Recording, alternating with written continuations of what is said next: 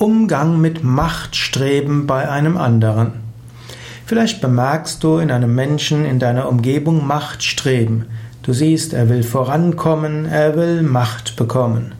Da gilt es zunächst mal zu überlegen, welche Art von Machtstreben ist dort. Es gibt manche Menschen, die wollen viel Gutes bewirken und um Gutes zu bewirken, muss man auch in Verantwortungspositionen gehen.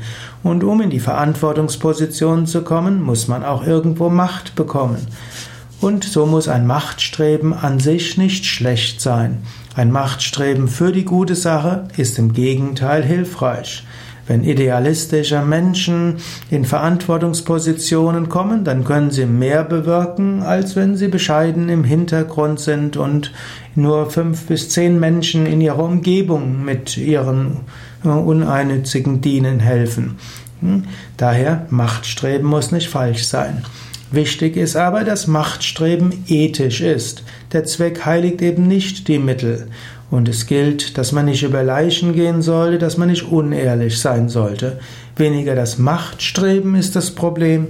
Das Problem ist, oder die Frage ist, ist der Weg nach oben mit äh, ethisch? Und wenn man feststellt, dass jemand in seinem Machtstreben unethische Dinge tut, dann sollte man sich dem entgegenstellen.